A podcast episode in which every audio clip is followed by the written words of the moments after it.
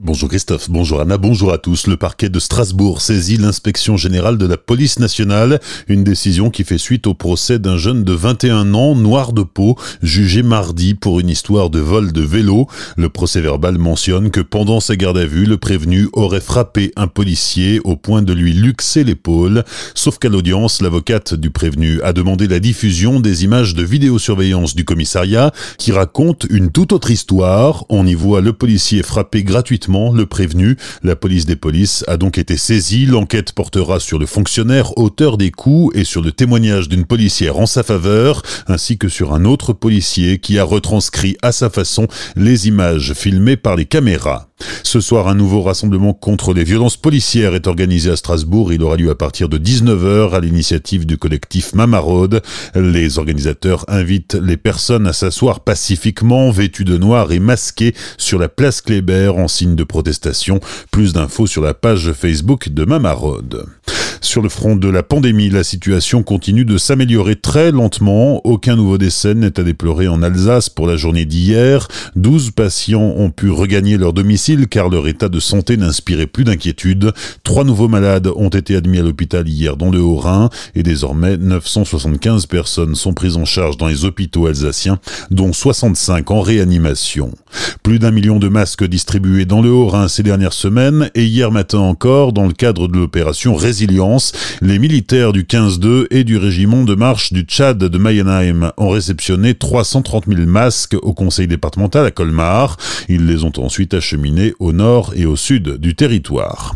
423 000, c'est le nombre de salariés à avoir bénéficié du chômage partiel en Alsace depuis le début de la crise sanitaire. Entre le 1er mars et le 1er juin, plus de 13 millions de Français sont dans ce cas. Dans le Bas-Rhin, cela concerne plus de 270 000 salariés pour un volume global de 119 millions d'heures de travail. Dans le Haut-Rhin, 153 000 salariés et 68 millions d'heures, selon la DARES, le service statistique du ministère du Travail. 2 millions d'hectolitres de vin vont être transformés en gel hydroalcoolique. Cela représente 260 millions de bouteilles de vin français qui ne seront pas consommées. Mais les viticulteurs doivent absolument vider leur fût s'ils veulent aborder sereinement les vendanges. À compter d'aujourd'hui, les 33 distillateurs agréés en France peuvent collecter le vin et le distiller. Cette mesure exceptionnelle a été prise par Bruxelles et est financée par des fonds publics européens. Les vins sans indication géographique d'Alsace ne sont pas éligibles. Quartier-Gare à Célestat, ça les travaux reprennent avec la création d'un parvis piéton, d'une gare routière et l'aménagement de deux parkings, rue Jean-Jean et rue de Bâle.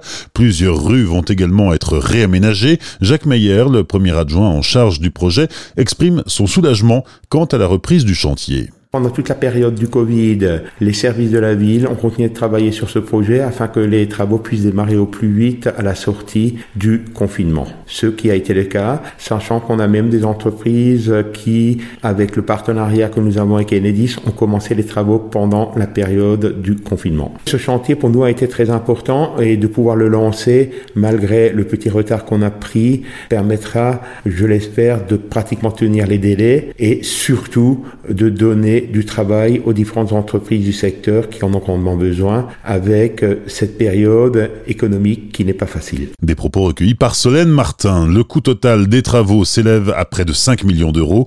Pour l'heure, la construction d'un parking à étage pour pallier le manque de places de stationnement aux abords de la gare n'a pas encore été tranchée par le conseil municipal.